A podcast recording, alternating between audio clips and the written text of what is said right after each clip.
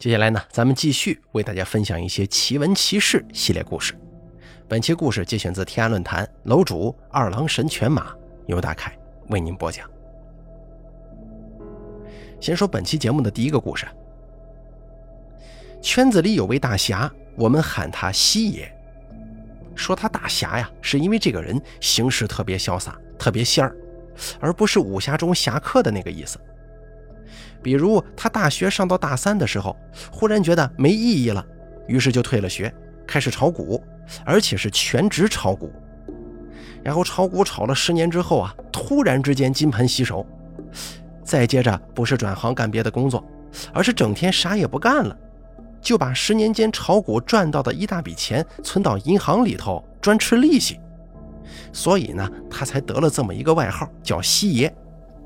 这个“息”啊，是利息的“息”。利息的意思，炒股一次两次赚很正常啊，但常年下来要能赚，尤其是还能赚够一大笔钱，那是非常困难的。所以光是这一点就够令人佩服的了。虽然管他叫西爷，但其实呢，他人年龄不大，三十六七，老婆个子不高，但小巧漂亮，儿子生完又生一个闺女，家里房子也有好几套，没有任何贷款，所以这西爷当的是十分舒服呀。可人呢，一旦舒服太久、闲太久，就会开始难受。好比有些人忙了几十年，一下子退休会十分不适应，那种清闲能把人逼疯。所以西爷的舒坦日子过久了，这哥们儿就待不住了，想找点事儿干。人还有一个特点，那就是如果舒服久了，你就没法去做特别累、特别苦的事儿。所以他找事干啊，一定不可能去干什么事业、上什么班，而是只能找可以解闷、消遣的乐子耍耍。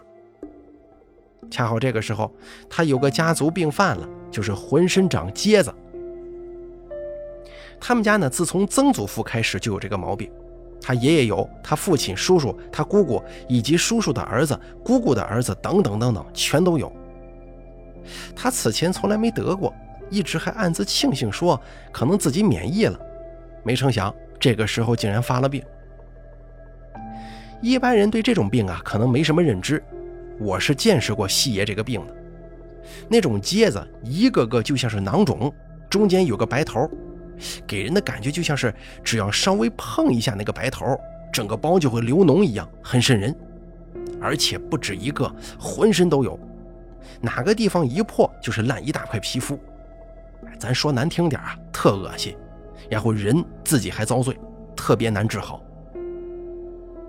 西爷自打莫名其妙的开始犯这个病之后，跑遍了全国的各种医院，但就是治不好，或者说没法全治好，怎么着就是痊愈不了，这里下去了，那里又会冒出来，最后实在无奈，只能回了家。后来有一天啊，他无意当中听人说，城北金夫人庙来了个老头。在那儿给人算命，外加治一些疑难杂症，本事特别大，很多人多年的老毛病一下子就好了。他也是被折磨的实在没办法了，搁往常他绝对不能信这个，但是在这种情况之下，也就只能抱着试试看的态度去了。金夫人庙有些年头了，没有人说得清楚是什么时候有的。以前那里是个乱坟岗。并且地处三河汇聚之处，黄鼠狼特别多，一直到现在都多。这多到什么地步呢？那里现在已经全部都是大马路了，但只要行人稍微少一些的时候，哪怕是大白天，只要你一个人去那里散步，时不时的都能看到黄鼠狼从绿化带里跑到马路上，碰到胆子大的还敢停下来，直勾勾的跟你对视呢。然后不知是明朝还是清朝还是民国，这庙就有了。为啥叫金夫人庙呢？说是有只母黄鼠狼成了精，自称金夫人，然后特别灵验什么的，也就跟别的地方的黄大仙庙一个意思。只不过黄大仙是公黄鼠狼，这里是个母的，叫金夫人。话说那天，西爷一大早就去了，已经有不少人等在那儿了。但一直等到日上三竿，才看到一老头扛着药幡，背着个小木箱，慢慢过来了。这老头啊，看病有讲究，不按先来后到的顺序，而是挑人，并且有些人他一见就会说：“你这病我治不了。”老头冲这天排队的人扫视了几眼，谁知啊，一下子指着细爷就说：“哎，这个小伙呀，你先过来吧。”把这哥们吓了一大跳，然后抖呼呼的跟着老头进了后面的院子里。没等西爷说自己的病情呢，这老头率先开了口：“你身上犯了疖疮气呀，如果不及时治疗会很危险的。这个我正好能治。”听得西爷心中又是一惊，心想：这老头也忒神了吧？怎么一看就知道我啥病呢？于是就问：“这要怎么治啊？”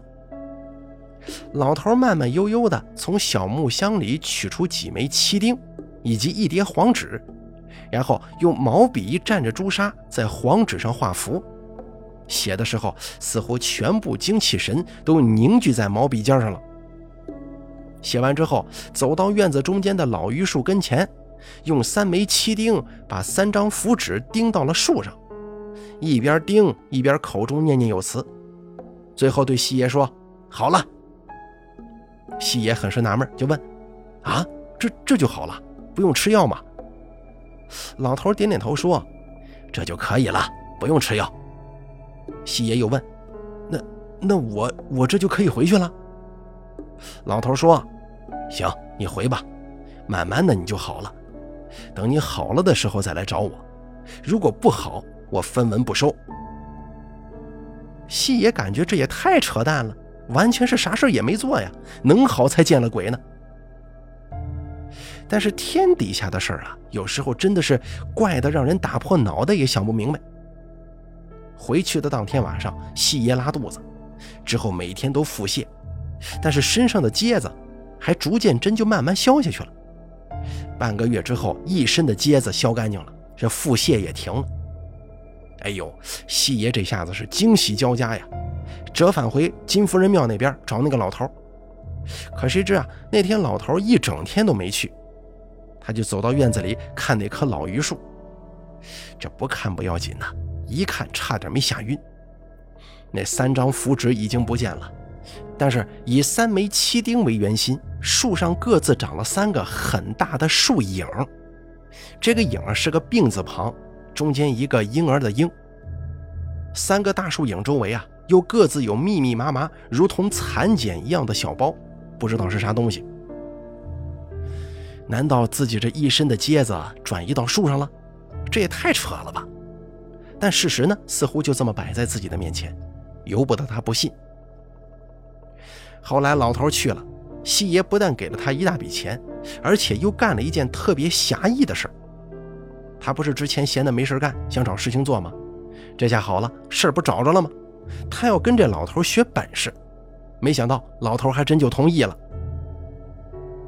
有一回我请西爷吃饭，他跟我聊这件事儿的时候啊，我第一次听到，自然觉得惊奇无比，但多少心中有些怀疑，觉得能有这么玄乎吗？于是呢，想了个验证的办法。我说：“西爷啊，你不是跟那老头学了本事吗？你能不能露一手给我看看呢？”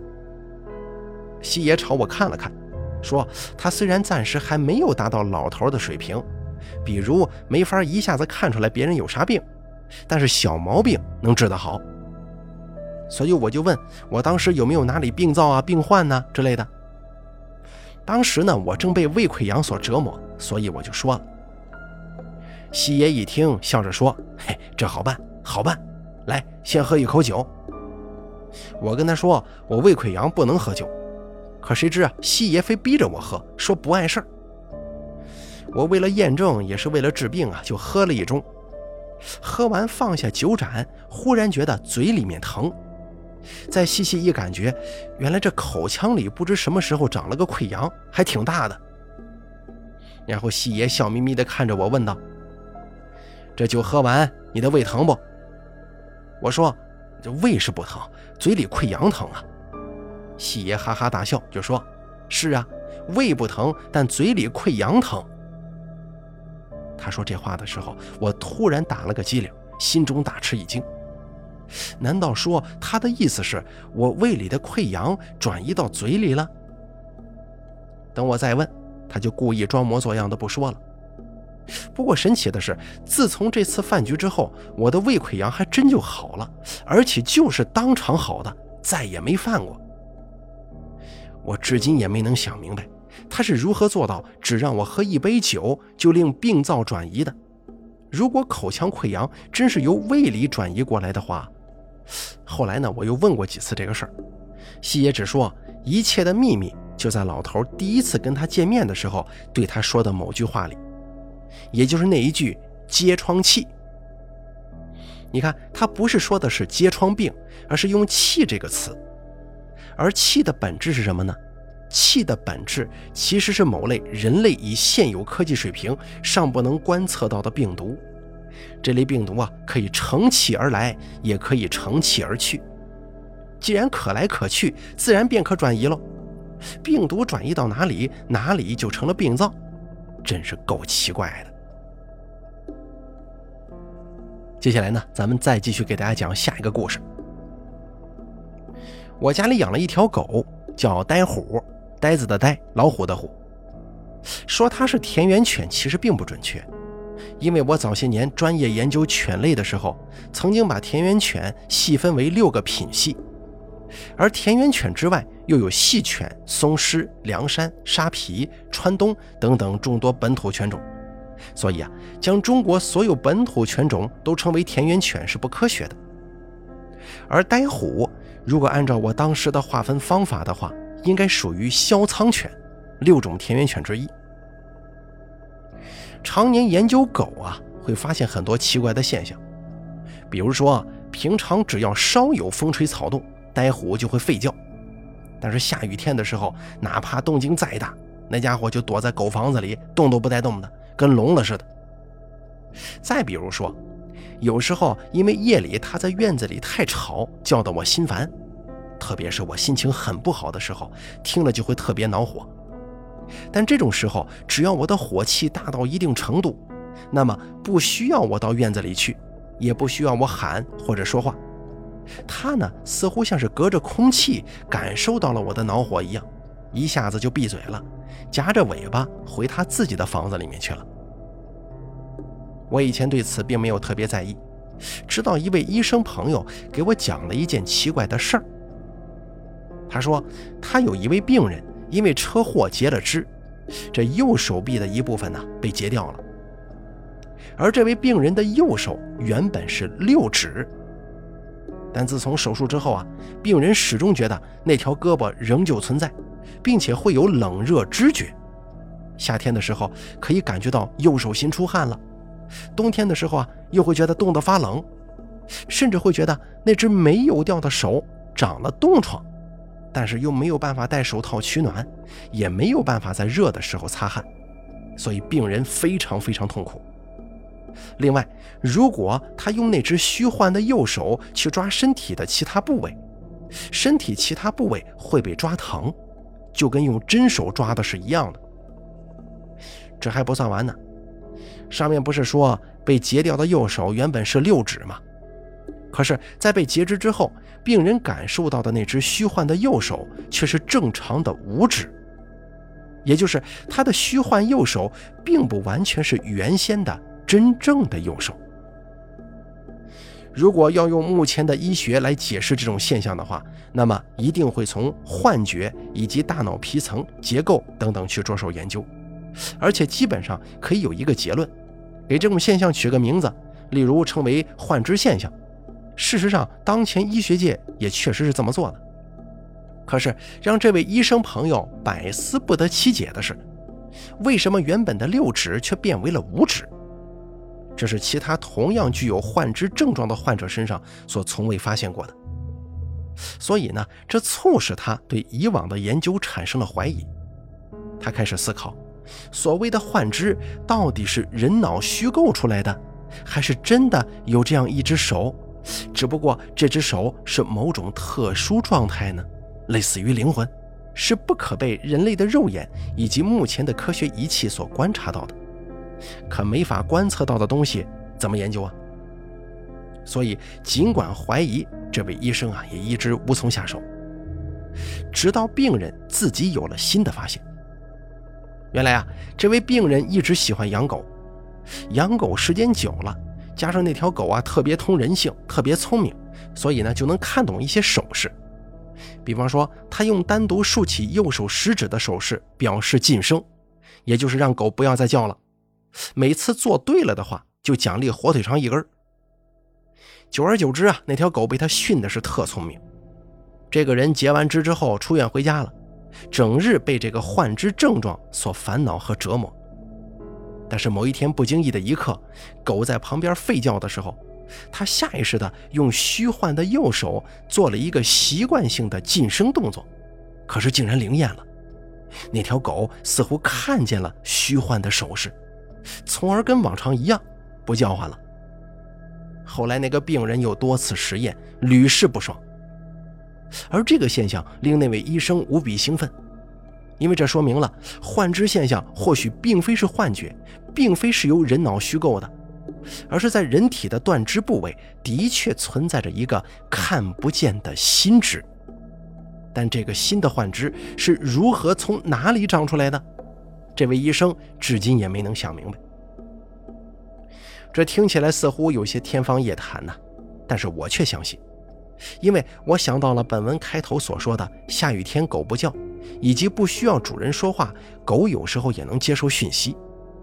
因为狗是一种颇为神奇的动物，民间一直都说狗眼很清澈，能够看到人眼看不到的东西，所以有“黑狗驱邪，狗血辟邪”这个说法。如果那位病人虚幻的右手其实是其灵魂的手，也就是灵魂是与身体完整复合的，那么狗眼能够见到，就是符合民间说法了。而狗不光眼睛神奇。同时，狗脑也不一般呢，因为狗脑同样可以接收到一些不同寻常的信息。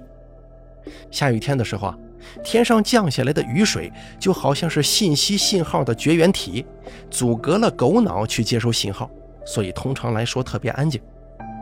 至于主人无需说话，狗也能接收信息，是因为人的脑电波是可以隔空传递的，那么狗脑可以接收到，所以不需要你说话。